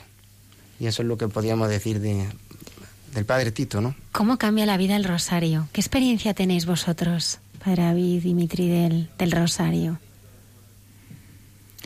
Bueno, quizás el, el rosario de alguna manera es como, como un cordón que, nos une a la madre. Es, podríamos decir que no hay un, un carmelita de, de, hace tiempo que decía que, que estamos unidos a, a, María a través del cordón umbilical, que de alguna manera ese cordón ¿no? de, de su maternidad pues no se ha cortado. Y yo creo que el rosario puede ser eh, esa prolongación de, de, ese cordón umbilical que, que, nos hace sentirnos unidos a ella y unidos a, al que lleva en al que llevó en sus entrañas a, al mismo Jesús rezar el rosario es eh, sentir la, la paz y, y, la tranquilidad de, de una madre que, que te va diciendo ¿no? dónde tienes que poner los, el horizonte, dónde tienes que, que seguir caminando. Pues eh, rezar el rosario es ¿no? Eh, una gran bendición y un, un gran regalo que, que, la Madre nos, nos ha dado. Dimitri, además de, bueno, pues Matercelli, eh, inició también pues eh, un proyecto de evangelización muy muy ambicioso que ha llegado a muchísima gente. Quizá hay algunos de los oyentes que no conocen, así que me gustaría que les explicaras qué es Catopic. Bueno, pues Catopic es un banco de imágenes católico de, de, fotografía profesional totalmente gratuita, ¿no? Entonces recoge a cientos de fotógrafos de todo el mundo que, bueno, pues que se registran su cuenta y empiezan a subir fotografías suyas que realizan pues en adoraciones, en, las iglesias o, una fotografía quizás que no, necesariamente tenga un elemento religioso, pero sí tenga un significado católico, que exprese alegría, fe. Y, y, entonces nada, o sea, es un banco que la verdad que ha crecido bastante, eh, estamos llegando ya a las 6.000 fotografías y, y más de 2 millones de usuarios en todo el mundo a mí me encanta, pero porque, o sea, es que semanalmente nos escriben de todas las partes del mundo, en plan parroquias, fundaciones o, o personas que, o sea, realmente agradecen mucho el proyecto. Y, y entonces, bueno, Catopic también tiene su, sus anécdotas. Y Cuéntanos algunas. Con la madre también, porque, eh, bueno, hace, hace unos meses yo, o sea, yo estaba en, en, vamos, me quedé sin trabajo Y, resulta que, bueno, o sea, cuando empiezas a vivir de los ahorros, de repente te das cuenta que, que no, o sea, que el dinero se va gastando y, y tu cuenta sigue, pues, o sea, como bajando, ¿no? ¿Qué pasa? Que yo era el que el que pagaba mensualmente Catopic y ya no me quedaba un duro. O sea, y yo empecé a temblar porque digo, es que si este mes no, no puedo pagarlo, se acabó. O sea, pero se acabaron las fotografías, se acabó todo, ¿no? Entonces, eh, una noche ya desesperado, empecé a rezar a la madre y, le dije, bueno, esto es tuyo, entonces o, haces tú algo o se acaba, porque yo ya no puedo, o sea, yo ya he hecho todo, ¿no? Y, mm, justamente a la mañana siguiente me llama un sacerdote eh, y me dice, quiero donar dinero a Catopic para que se pueda mantener tres meses más. Y dije, joder, pues gloria a Dios. Pero es que luego esa tarde eh, me escribe una chica de, de México que había conocido Catopic y que, y que había reunido a un grupo de jóvenes que daban conciertos por ahí de música católica y que estaban organizando un concierto benéfico y que todos los beneficios, vamos, todo lo que se consiguiera de dinero iría destinado a, a para poder mantenerlo. Entonces, de hecho, os pido oración porque el concierto es el 20 de octubre ya tengo trabajo, ¿eh? o sea, ya puedo pagarlo, pero digamos que pasé unos meses bastante complicados de, de, realmente buscar el abandono en el Señor en una situación muy complicada para mí y, y la madre estuvo ahí, vamos, o sea, defendiendo su proyecto, lo que era suyo. Padre David, ¿tú has tenido una experiencia también de que el Señor no, no te abandona? Eh, sí, ¿no? el Señor, no sé, eh, los momentos de, de, dificultad cuando pues parece que, que, todo se viene abajo y, y bueno, pues que no, no encuentras eh, a lo mejor el sentido, que, que quizás a lo mejor el, camino por donde estás no llevando pues eh, no es lo que lo que te está llenando, quizás que no son los pasos que, que Él quiere de ti. Y, y bueno, pues eh, te pones en sus manos y, y bueno, pues al final, ¿no? Eh, en la oración le dices, bueno, Señor, ¿no? Eh, esto es tuyo, ¿no? Eh, tú eres el que me has llamado y mi vida es tu vida. Entonces, eh, no, aquí estoy. Eh, Dios mío, Dios mío, ¿por qué me has abandonado? Que más es un grito de, confianza en el Señor, de, de bueno, pues te necesito y, y, él ha estado ahí. Él, él siempre he sentido su, su, presencia en los momentos de dificultad. Quizás no me ha dado aquello que, que, yo quería, aquello que le pedía en ese momento, pero me ha dado aquello que necesitaba. Padre Chema, ¿tú también has tenido esa experiencia? Sí, lo, como decía el padre David, eso cuando sientes que a lo mejor está más oscuro todo, que parece que está todo perdido. Y también, como decía Dimitri, pues ahí no, ahí se presenta el Señor, ¿no? Que está siempre, siempre a tu lado. Y ese sentimiento de que nunca te deja, ¿no? Que nunca te deja. Si es consolador, yo pienso muchas veces también, digo, bueno, pues si ahora, que son cosas pequeñas, el Señor está presente, pues como dice San Luis María Griñón, cuando llegue la hora de la muerte, que es lo más difícil de todo, pues también estará, ¿verdad? Que también estará ahí. ¿Vosotros vais al cine o no? Contadme. Dimitri, ¿tú vas al cine? Eh, sí, de vez en cuando, cuando salen pelis guays. Claro, cine de, de, calidad. ¿Y cuál es la última peli que ha visto el padre David y el padre Chema? Yo la última fui el miércoles con los jóvenes de, de Júcar a ver La llamada. Anda, bueno, bueno, Lucía González Barandarian. Bueno, La llamada. No la he visto todavía, ¿qué tal está? Está muy ¿Sí? bueno. Yo vi la, la obra de teatro. Ajá. Quizás la obra de teatro, como es más cercana, me gustó más. Pero, pero también tiene momentos muy graciosos eh, la película. Sí, nos la recomienda entonces. Sí, sí, sí. Pues nada. ¿Cuál es tu propuesta? Pues mi propuesta es una película que se va a estrenar la semana que viene, española también como la llamada, y que se llama Red de Libertad. Y, bueno, pues en, esta ocasión, como, hace unas pocas semanas, eh, pues tenemos al director, eh, a Pablo Moreno, en, en, el otro lado del teléfono. o todavía no, le estamos tratando de localizar, ¿no? Pues os vamos a ir adelantando de qué va Red de Libertad. Eh, es una historia real. Una, una, de esas increíbles historias que cuando te las cuentas dices, ah, esto es una historia de película. Pues sí, efectivamente.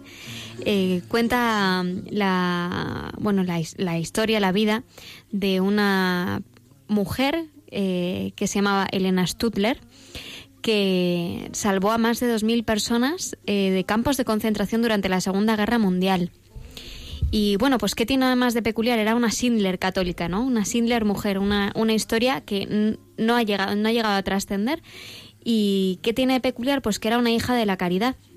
Era, era una, una hermana, Sor Elena, y entre esas personas que salvó había personas realmente importantes. Todas, todas las personas son importantes, pero entre ellas estaba el que sería el futuro presidente de Francia.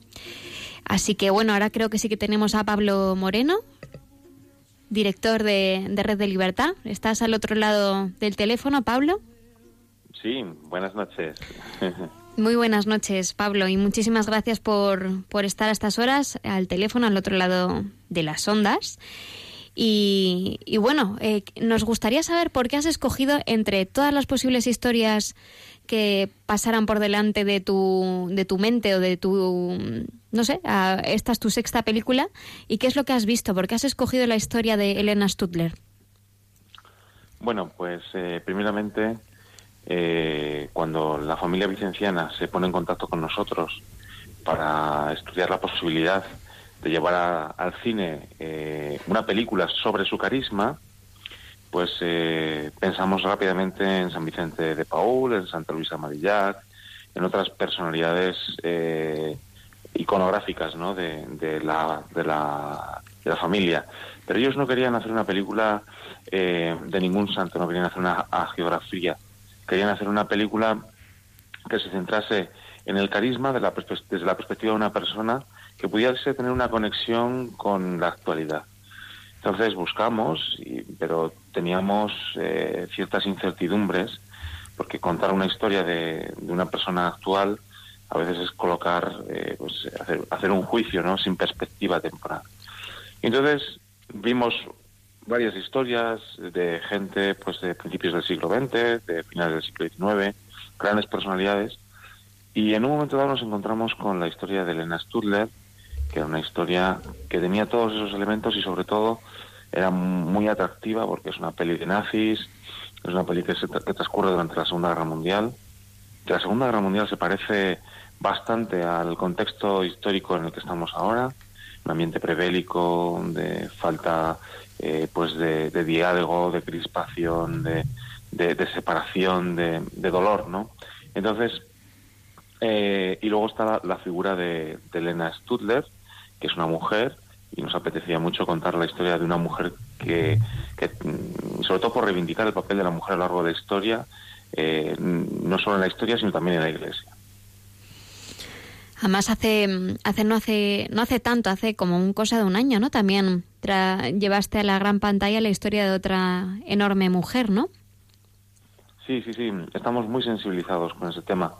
Eh, la culpa la tienen las teresianas de Poveda, que, bueno, a la hora de descubrir Poveda, ¿no? Eh, vimos que realmente el trabajo que hizo fue enorme y nos, y nos dimos cuenta de que la figura de la mujer en la iglesia y en la historia muchas veces está denostada. Hicimos unas cuantas averiguaciones y nos dimos cuenta que había un porcentaje muy pequeño, eh, más pequeño del que, del que debiera, de, mujeres protagonistas de películas, que, no llegaban ni al 30%. O sea, eh, no llega al 30% de las películas que están protagonizadas por mujeres cada año. Entonces, eh, pues decidimos pues también hacer algo al respecto y nos sensibilizamos desde el punto de vista empresarial, ¿no? Mi, mi empresa pues decidimos entonces contar historias eh, en la medida de nuestras posibilidades que ayudasen para, para trabajar en la igualdad de, género. Pues vamos a, lanzar un pequeño adelanto de la película Red de Libertad. Vamos a escuchar su tráiler. Eh, bueno, Elena Stuller, además, tomen nota, está protagonizada por la gran Asunta Serna. Así que vamos a escuchar el tráiler. ¿Qué pasa? Pasa que nos hemos quedado sin gobierno y sin militares. No han enviado tropas de reemplazo y no las van a enviar. Eso significa una retirada. Francia ha perdido la guerra. ¡Es mentira! Se abre un tiempo nuevo de amistosa colaboración entre nuestros pueblos. Quieren hacernos olvidar. ¿Hacernos olvidar qué? Lo que somos. Los refugiados vienen desde el norte a millares, hermana. Y las aldeas ya no dan abasto. Sor Elena. Venga, tiene que ver esto. Agua, por favor. No pueden acercarse a los presos. Somos hijas de la caridad y no nos iremos de aquí sin atender a estos hombres. No voy a permitir que estos teutones nos digan lo que tenemos que hacer. La situación de los prisioneros es inaceptable. Exijo una explicación. Son prisiones o campos de concentración. Esta zona tiene un gran valor estratégico. Más prisioneros. Madre de Dios, necesita atención hospitalaria o morirá. Si le toca tendrá que desinfectarse las manos. ¿Qué es lo que hay en ellos que tanto odiáis? ¿Son tan diferentes a ti? ¿Acaso no tienen ojos, brazos, corazón y alma? Han cambiado mucho las cosas en más de 300 años, ¿verdad? Hay demasiada gente que sufre. El mundo está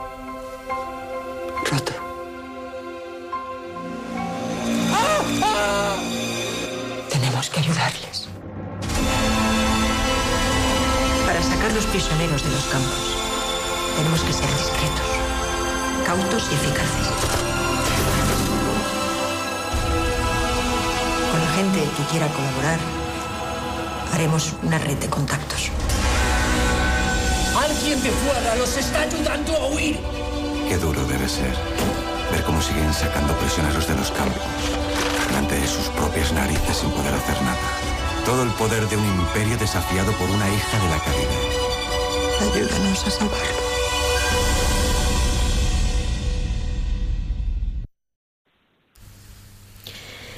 Bueno, pues eh, Pablo, aunque se ha entendido algo a través del tráiler, ¿por qué esta película se llama Red de Libertad? Bueno, porque eh, se habla de una red, la red de, mm, contactos de Sor Elena Stutler, eh, que eran sobre todo voluntarios de la caridad, hijas de la caridad, paules, mm, bueno, muchas personas que formaron una verdadera red de trabajo para ayudar a liberar a todos los prisioneros de los campos de concentración que estaban en el entorno de Metz, al norte de Francia. Eran muchos de ellos jóvenes soldados franceses. Eh, La guerra, la guerra, bueno, las dos guerras mundiales fueron guerras en las que lucharon los jóvenes, pero jóvenes muy jóvenes, ¿no? Eran, eran chavalillos que eran arrebatados de, de sus familias, de sus madres, eran puestos en el frente a luchar en una guerra que muchas veces ni les, vamos, ni les venía, ¿no? Pero eh, en ese sentido, pues eh, Sor Elena estaba sensibilizada con, con lo que había visto dentro, había conseguido entrar eh, pues en los campos para atender a la gente que estaba allí y se dio cuenta del, maltrato que estaban sufriendo las personas, todos los tipos de, de, pues, gente que estaba allí aglutinada. Entonces, en un momento dado, decidió comenzar a sacar gente de, los campos. Y eso, bueno, en, los textos que, que nosotros utilizamos para escribir eh, la película, decía que eso fue eh, el- eh, como eh, su perdición, ¿no? La- la- eso fue cuando ella mordió la manzana, de alguna forma, porque una vez que empezó a sacar gente, sacó a los primeros, no pudo dejar de, sacar gente y entonces dedicó todo el tiempo que pudo eh, ella y los suyos a sacar a, a cuanta más gente mejor, ¿no? Y llegaron a sacar a más de 2.000 personas. Entonces, la verdad que es, bueno, es una historia, la de de su red, pues alucinante. Pablo, eh, vamos a situarte un poquito. Eh, es, un, es, como hemos dicho, un director de, de cine español de la zona de Ciudad Rodrigo, que ha convertido, eres casi un embajador ¿no? de Ciudad Rodrigo de Salamanca, eh, que ha construido todo un plato en, en plató viviente ¿no? y en, en tu misma localidad, en Ciudad Rodrigo, y ha hecho otras películas que han trascendido, eh, que se llaman Un Dios Prohibido, entre otras, Poveda, Luz de Soledad. Eh, te estás eh, casi especializando en contar historias eh, de grandes personas, historias de gentes buenas, ¿no? Como este programa se llama. Pero mm, desde, desde España, cosa que, que, nos encanta, ¿no? Porque parece que escuchamos siempre historias de este tipo y si vienen, vienen de Estados Unidos o de Italia. Y, y aquí, pues, pues bueno, o sea, tenemos mucho que agradecer, eh, pues que tú puedas mm, dar vida, ¿no? Y dar y, y, llevar a la gran pantalla este tipo de historias. La de Elena Studler, por ejemplo, mm, ¿tú crees que has aprendido algo de ella? Porque conociendo tantas historias de santos o de personas ejemplares, ¿qué es lo que tú nos podrías contar que has aprendido de ella? Bueno, es una historia muy distinta a la que podríamos haber hecho anteriormente, ¿no? Estamos hablando que un Dios prohibido, contamos el martirio de la comunidad claretiana. En Poveda hablamos de, la vida y obra de Pedro Poveda, San Pedro Poveda, que es un hombre que está reconocido por la UNESCO como gran humanista y, y pedagogo. En el caso de Santa Soledad Torres Acosta, en la película Luz de Soledad, estamos hablando de la, la fundadora de las siervas de María, que son también eh, pues eh, una institución muy importante. ¿no? Eh, en el caso de, Red de Libertad, no, no, estamos contando, como dije antes, la vida de, sus fundadores, sino la vida de, la que podía ser una hija de la caridad normal y corriente.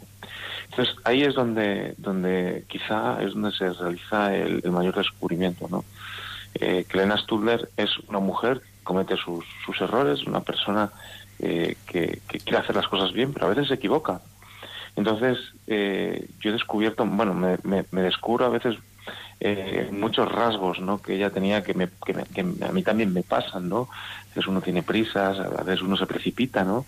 Pero sobre todo hay hay una, unas ganas grandes de cambiar el mundo y de hacer las cosas bien, ¿no?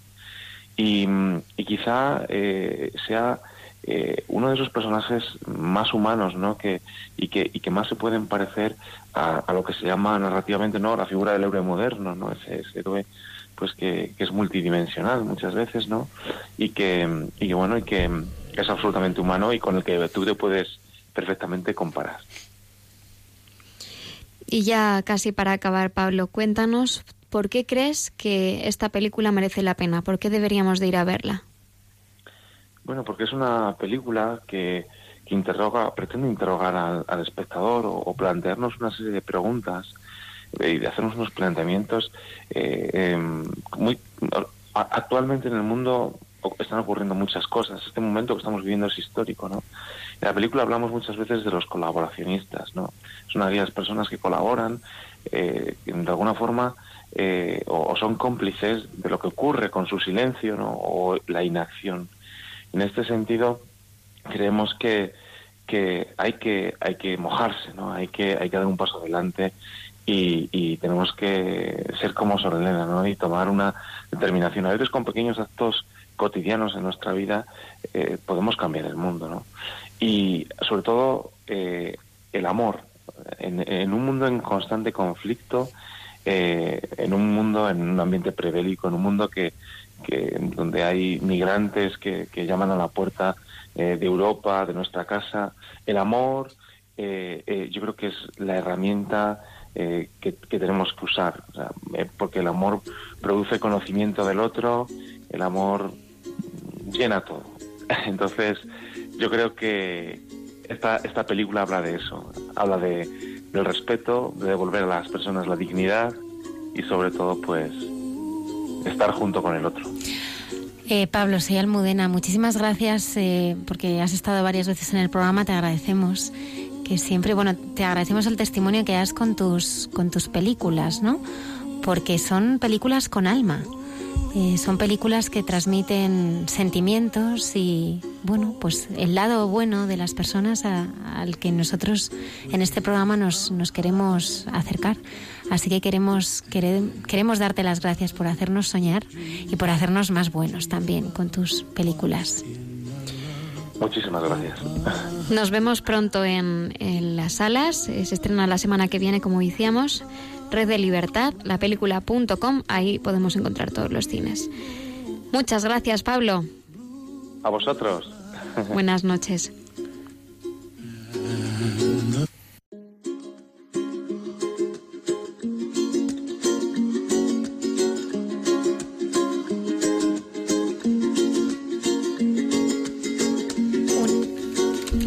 Una y 32 minutos de la madrugada. Seguimos aquí en directo. Muchísimas gracias, eh, Lucía, y también al director eh, Pablo Moreno, que lo hemos tenido despierto hasta estas horas. Es verdad que he estado varias veces aquí en este eh, programa cuando presentó también eh, Luz de Soledad, porque las siervas de María eran muy amigas de este, de este programa.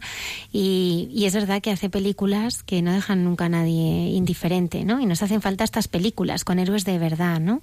Que sean modelos inspiradores para, para vivir en una sociedad como, como, como la que vivimos, ¿nos parece? Padre Chema, no te escapas, ¿eh? ¿Eh? Que ahora me gustaría que nos hablaras un poquitín, un poquitín de, de, tu vida y tu encuentro eh, en el Señor. Seguro que has tenido también alguna diosidencia, como Dimitri y como el Padre David.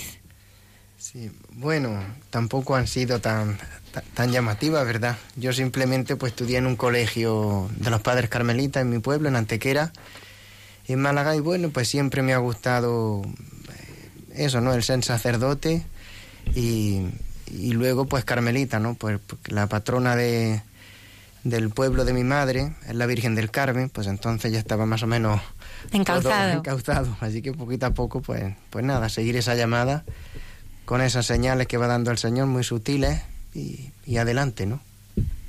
Ahora, ¿dónde está tu ministerio fundamentalmente? Sí, bueno, ahora soy párroco de la parroquia del Santísimo Cristo de la Esperanza, aquí en Madrid. Y también doy clase en el colegio que tenemos, los Padres Carmelitas, al lado, Santa María del Carmen. Y también eh, vicepostulador de la causa de los santos, que también por eso estamos nosotros hoy aquí. Tenemos que agradecer también a, a, a Sor Guadalupe y a Sor María de Gracia. Muchísima, del convento de Santa Ana, las apreciamos muchísimo. Sobre todo y me gustaría que nos hablaras un poquitito de Santos, ¿eh? Vendremos, eh, tendremos otro programa para hablar más en profundidad de él, pero ¿quién era, quién era Santos? Bueno, pues... Además de la, del hermano de Sor María Gracia. Sí, tiene otra... Guadalupe. dos hermanas, dos, hermanas carmelitas. Ellos son, son, eran trece hijos, trece hijos. Dos son carmelitas y Santos pues quería ser también carmelita. Pero jugando con los niños pues recibió un, un golpe, ¿verdad?, y bueno, nunca dijo a él quién le había dado ese golpe, nunca lo reveló, pero murió a causa de ese golpe con una enfermedad muy dolorosa y él ofrecía pues todo su sufrimiento por, por tres cosas, ¿no? Por los sacerdotes, por las misiones y por los pecadores, decía él, ¿no? Murió a los 11 años llevando pues la enfermedad con mucha con mucha entrega al Señor, ¿no? Sor Guadalupe dice que al final le decía, Santo, pero te tienes que pedirle al Señor para que te ponga bueno. Dice, pero hermano, yo es que quiero ir al cielo. Y si me muero ya, pues ya voy al cielo. decía, un espíritu sobrenatural, ¿no? Sobrenatural. Un niño muy bueno. Y eso está en proceso de beatificación de Hinojosa del Duque, cordobés. Pues eh, desde aquí saludamos a estas, eh, bueno, a estas grandes hermanas, ¿no? Que nos han transmitido con todo su cariño que, que esta devoción eh, a este niño, ¿no? Eh, qué bueno, qué, qué, humilde, ¿no? Eh, nunca reveló la persona que le, que le había le había hecho daño. Supongo, Dimitri, que en el orfanato también balonazos había de todo, ¿no? Yo me acuerdo en tu testimonio que decías que os estabais pegando todo el día. ¿Cómo era eso? No, bueno, había palicillas que nos dábamos. Pero tú no. Tú cascabas tú más te portabas seguro. No, yo era el santo de ahí. no, es broma, yo también me metía, claro. Oye, Dimitri, hay una parte de tu testimonio que, que a mí, pues, eh, bueno, me gusta. Eh, recordar, ¿no?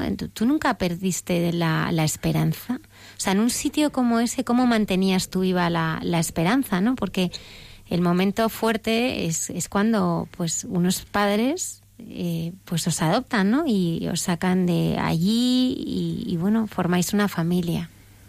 O sea, bueno, mi, mi esperanza vino cuando, bueno, lo que os he contado de con mi encuentro con el Señor. Porque yo antes vivía, la verdad es que no, no creía ni quería nada en mi vida, o sea, no aspiraba, porque es, es lo que digo siempre, en el orfanato lo peor no son no son las palizas que te puedan dar, o porque al final a eso acabas acostumbrándote, eh, sino el hecho de que te hagan ver o que te digan continuamente que no eres nadie y que jamás vas a ser nada, o sea, nadie. O sea, ahí no, no puedes soñar, no puedes mm, soñar con algún día ser un policía, un bombero, un astronauta, no sé.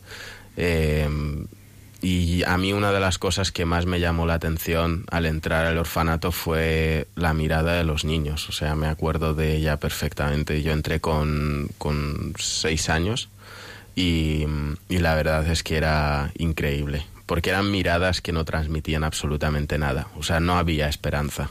Nadie sabía qué era la esperanza. Y, yo pues poco a poco o sea, yo cuando me, convertí y empecé a creer en Dios y a empezar, o sea, empecé a rezar en el baño, pero ya con un sentido, eh, después de lo de la tarta, pues ahí sí que ya era como, era como que sentía que Dios me había hecho una promesa y que no iba a fallar. Y ya. Y así ha sido. y así ha sido, efectivamente. Eh, padre David, Padre Chema, Dimitri, ¿nos parece que nuestra vida cambia totalmente según quien nos mira? esto que estás diciendo, ¿no? O sea, realmente a veces las miradas de los demás te hacen ser nada, ¿no? Pero si nos dejamos mirar por Cristo, con esa dignidad y con esa, con esa libertad, ¿no? Yo creo que te dejaste mirar por Él, ¿no? Y por eso... Sí, sí, la verdad es que, eh, bueno, sé, o sea, hay una cosa que no os he contado, que es que antes de lo del Pope, antes de que nos anunciaran de que iba a venir un Pope a, contarnos sobre Dios, eh, yo un tiempo anterior había descubierto, o sea, me había enfadado con, una cuidadora, ¿no? En el orfanato. No me acuerdo exactamente por qué, supongo que será por algo que me, o sea, o me, hacía limpiar o yo qué sé, y me enfadé. Entonces eh, me acuerdo que, que ella me dijo por la noche, o sea, ahí como que nos gustaba mucho ver la televisión. Teníamos una tele de estas antiguas y para nosotros una, ver una película era como una pasada, ¿no? Y esa noche eh, a mí ella me castigó sin ver esa, o sea, la televisión mientras todos los niños estaban. Entonces yo me acuerdo que fui a, o sea, a acostarme llorando por, por la rabia que tenía, ¿no? Y y al fondo en una o sea, en una estantería que teníamos había mogollón de libros mezclados y todos estaban como ordenados, pero había uno que sobresalía, un libro morado y cuando lo saqué, o sea, me llamó la atención, me acerqué y lo cogí y cuando lo saqué ponía Jesús de Nazaret. Ese fue mi, creo que mi primer encuentro con, con Cristo, ¿no? Y me, no sé, saqué el libro y empecé a leerlo, me lo leí en nada porque era en formato cómic y, entonces, te, o sea, digamos, te, te hablaba de, de, Dios, o sea, te hablaba de Cristo y me acuerdo que lo que más me sorprendió de eso fue, no sé, me pregunté cómo un hombre, o sea, no sé, sentí mucho el hecho de que como un hombre tan bueno, pues le mataban, ¿no? Y empecé ahí a, o sea, un hombre que se creía Dios, entonces yo creo que también mm, eso, el hecho de eso como que me, me llamó la atención por eso el tema del pope y, me, y fui a la charla. Porque como que la palabra Dios ya había aparecido en mi vida y me llamó mucho la atención. ¿En qué momentos eh, ahora, ¿no? En vuestra vida cotidiana, ¿no? El Señor va saliendo a vuestro encuentro, ¿no? ¿Cómo, cómo sale el Señor a, a vuestro encuentro? Bueno, mm, yo creo que sale cuando, sintiéndole presente en, en cada momento. Yo cuando bajo a, ¿no? en el colegio, cuando bajo a, al despacho, lo primero que, que hago es ¿no? Eh, pedirle ¿no? Y, hacer una pequeña oración. Y luego es el, buscar las, las miradas de, de, los niños. ¿no? Cuando miras a los niños, ves eh, la alegría con la que con la que vienen al cole, mm, pues eh, sus emociones y yo creo que ahí especialmente eh, veo a Dios, aunque también no le, veo cuando cuando vienen a, a decirte alguna cosa que, les pasa, algún problema que tienen, pues también no descubro que, que Dios está presente en esa en esa debilidad y, y Dios se va haciendo fuerte ¿no? en, en cada uno de nosotros. Y bueno, pues ahí en, en la vida cotidiana. Yo creo que si no lo descubrimos en la vida cotidiana, ¿dónde lo vamos a descubrir? Tú, Dimitri, menudo encontronazo, ¿no? Sí, yo, yo es que a Dios... Pero es que sale todo, a ti te está dando todo el día, te está dando todo el día palmaditas en la espalda. No, tengo Ven, también sígueme, mis- sígueme, sígueme. No, tengo mis enfados también con él, ¿eh? Ah, sí. Sí. ¿De quién gana? Pues nada, pero al final me mira y... Venga, eh, Cristo siempre vence, no pasa nada. No, sí, sí, eso es cierto. O sea, yo, yo intento tenerle presente todo el día en todo lo que hago. Eh, no sé, además es que para mí es como que se ha convertido en algo que no puedo levantarme sin ofrecer el día al Señor. A lo largo del día como que pues me voy a echar un cigarro fuera de la oficina y, no sé, me vienen de repente cosas para meditar cosas, a veces el Señor también es, es duro con, con nosotros. O sea, yo creo que cuanto más te acercas a Él, con más dureza, pero al final es que es normal, porque es tu Padre. Y, Él, o sea, quiere lo mejor para ti.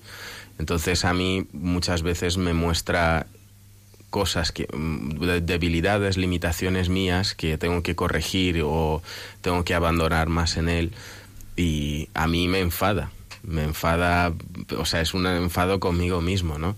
Y, y no sé, o sea, pero es verdad que siempre noto como su, o sea, a pesar de que él me lo diga, pues es como que no te abandona, no te lo, no te lo dice y se va, sino que te dice, bueno, ahora eh, abandónate en mí, seré yo quien lo haga, ¿no?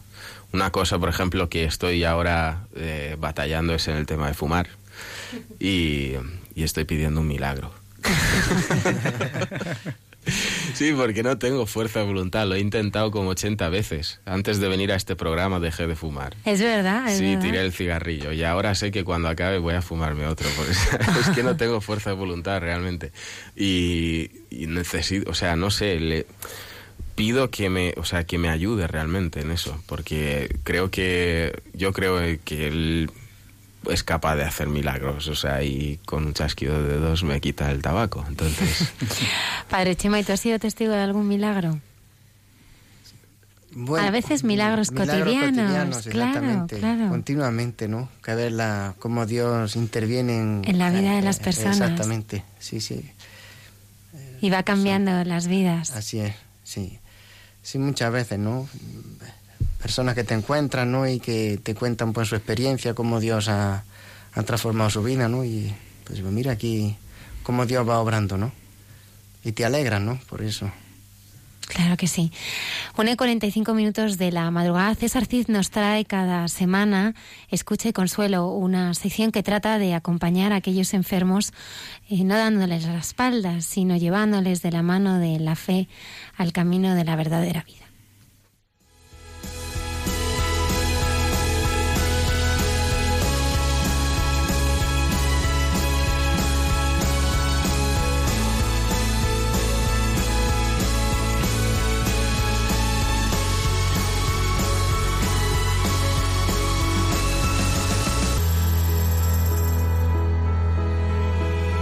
Escucha y consuelo.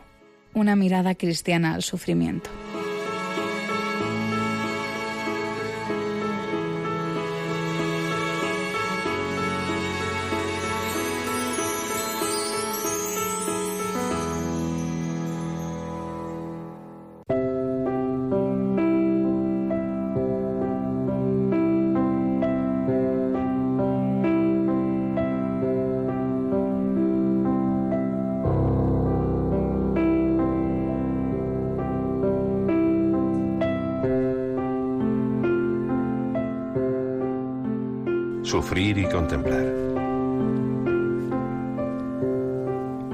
A menudo me preguntan cómo se soporta trabajar diariamente con personas que se enfrentan al final de sus vidas. En algunos entornos terapéuticos se ha defendido una fórmula de protección personal. Se le ha llamado pantalla, muro o de otra manera, que impide una afectación directa en la persona que acompaña. Personalmente no entiendo un proceso de acompañamiento sin implicación, aunque claramente conlleva un coste emocional para quien acompaña. Quienes lo hacemos según el modelo cristiano, encontramos el sentido de tal implicación en la contemplación de la presencia de Dios en el proceso. El sufrimiento es transformado en el sujeto que sufre y el acompañante lo vive como una oportunidad para dar sentido a su vida espiritual, como humilde instrumento en proceso de crecimiento. Se trata de un mecanismo interior de cierta profundidad. Me explico. Habitualmente nos resistimos al sufrimiento y al dolor con actitudes diversas e inútiles. Si respondemos al sufrimiento con aceptación, no victimización, nos liberaremos de los prejuicios para entrar en lo más profundo de nuestro ser. Evitar la resistencia te faculta para mirar la situación desde cierta profundidad. No es una resistencia pasiva o una conformidad moral de arraigo en tu escala de valores. Es como realmente actúa tu parte espiritual. Se trata de presencia consciente. Interactúas en el ahora eterno, en la frecuencia divina. Hemos entrado al dolor y vamos a intentar que nos transforme. Curiosamente observamos que el dolor se ha hecho soportable o sencillamente ha desaparecido.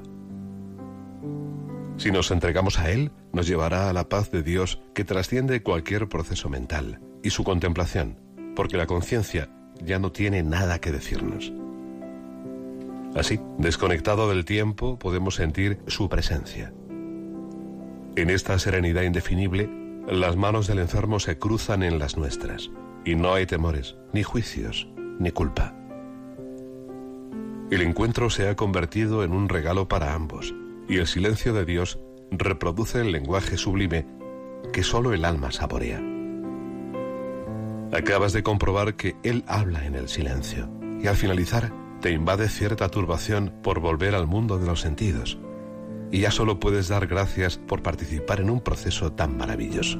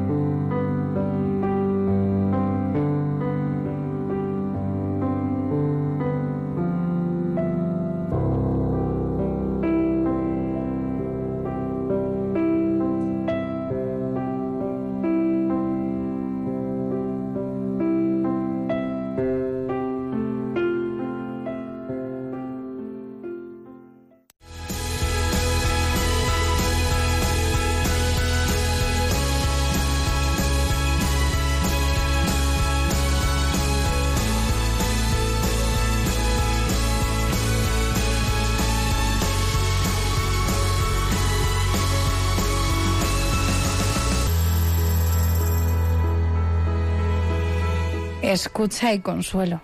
Una mirada cristiana al sufrimiento. Por César Cid. Qué difícil a veces es, es mirar al sufrimiento, pero solamente de la mano de Jesús podemos vivirlo. Gracias Lola Redondo por traernos eh, esas historias de gente buena cada semana. Hoy, ¿a quién nos traes? Eh, pues sí, mira, efectivamente ahora que hablabas del sufrimiento, eh, os voy a contar la historia de una persona con un gran valor. ha sucedido durante el trágico suceso del tiroteo en Las Vegas. Eh, un militar que estaba allí en el concierto de country, cuando empezó el tiroteo, salió corriendo para ponerse a salvo y una vez que estaba salvo, vio varias furgonetas de estas para los artistas que tienen en este tipo de conciertos y empezó a buscar entre todas una que tuviera una llave de casualidad y encontró una. Entonces cogió, volvió al concierto durante el tiroteo y empezó a recoger a toda la gente que podía y a llevarla al hospital. Y todo eso lo hizo durante los trágicos momentos antes de que llegara la ambulancia porque dice que en ese momento tenía claro que más importante que su seguridad era salvar a la gente. Y llegó a salvar a 30 personas. Qué barbaridad. No sé si habéis visto, ahora mismo no recuerdo el nombre, pues una película que me encantó, fue la última de Mel Gibson. Eh, hasta el último hombre, es verdad. Es impresionante esa película, ¿no? Y, y bueno, trata de eso, el él es un soldado que no quiere utilizar las armas, pero quiere ir al campo de batalla a salvar a otros. Y toda la película es eso, sin, sin utilizar las armas, él lo que hace es salvar vidas desde allí. Exactamente lo mismo. pues sí, muchísimas gracias. Quedan ya minutos para despedir el programa. Le voy a dar las gracias a todos y cada uno. Dimitri, recuérdanos recuérdanos este momento único que hemos inaugurado el 12 de octubre. Sí, Matercheli, matercoeli.com. Queremos que eh, el próximo viernes sean millones ya los que hayan empezado su consagración a la Virgen. O- ojalá, ojalá. Si la madre quiere, será. Seguro que sí, seguro que sí. Han estado en el control Nacho Pereira, el padre Isaac, Lorla Redondo, muchísimas gracias. El próximo fin de semana, Lucía, estarás en Roma.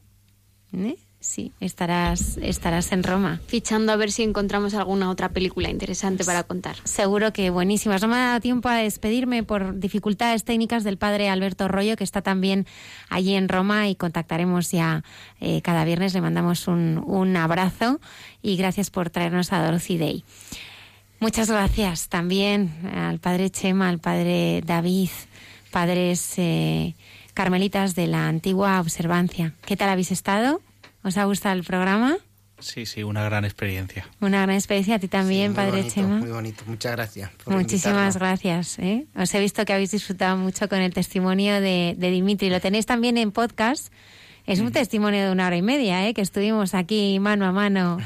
Hoy nos ha hecho, nos ha hecho solamente una síntesis, pero, pero es un testimonio también muy bonito también como, como el vuestro. Terminamos el programa como más nos gusta hacerlo, que es eh, rezando. Y bueno, va a llevar esta oración el padre David. Muchísimas gracias a todos los oyentes, a los que nos escribís, nos seguís desde tantos lugares, nos escucháis también a través de podcast. Estaremos aquí puntuales a nuestra cita en Mucha Gente Buena el próximo viernes.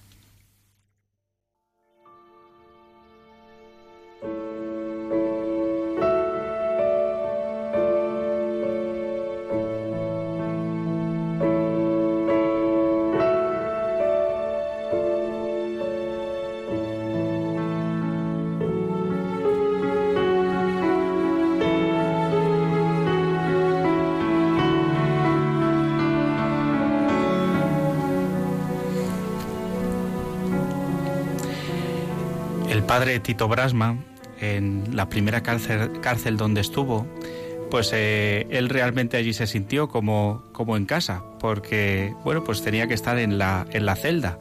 Y nosotros los religiosos pues eh, decimos que nuestra habitación es nuestra celda. Y él estaba allí y se encontraba muy a gusto porque, aunque había olvidado a la imagen de María, pero tenía un, un breviario que, que lo abrió en aquella, en aquella cárcel para, para poder ver la, imagen de, María, de su madre, y también pues eh, descubrir en aquella cárcel eh, la relación íntima y especial con, Jesús, con, el que re- realmente salva nuestras vidas y, nos lleva a la vida para siempre. Y él escribió un poema en aquella cárcel que yo creo que es un poema que nos lleva a todos a, un encuentro muy especial con, Jesús, que es, que es nuestro amigo. Decía así, Cuando te miro, buen Jesús, advierto en ti el amor del más querido amigo, y siento que al amarte yo consigo el mayor galardón, el bien más cierto. Este amor tuyo, bien lo sé, produce sufrimiento y exige gran coraje, mas a tu gloria en este duro viaje solo el camino del dolor conduce. Feliz en el dolor mi alma se siente, la cruz es mi alegría, no mi pena. Es gracia tuya que mi vida llena y me une a ti, Señor, estrechamente. Si quieres añadir nuevos dolores a este viejo dolor que me tortura, fina muestra serán de tu ternura, porque a ti me asemejan redentores. Déjame, mi Señor, en este frío y en esta soledad que no me aterra. A nadie necesito ya en la tierra, en tanto que tú estés al lado mío. Quédate, mi Jesús, que en mi desgracia jamás el corazón llore tu ausencia, que todo lo hace fácil tu presencia y todo lo embelleces con tu gracia.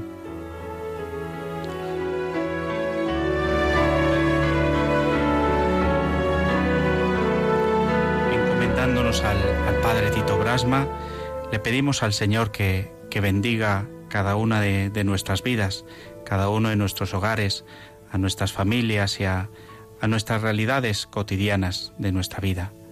Que el Señor esté con todos vosotros. Y la bendición de Dios Todopoderoso, Padre, Hijo y Espíritu Santo, descienda sobre todos vosotros.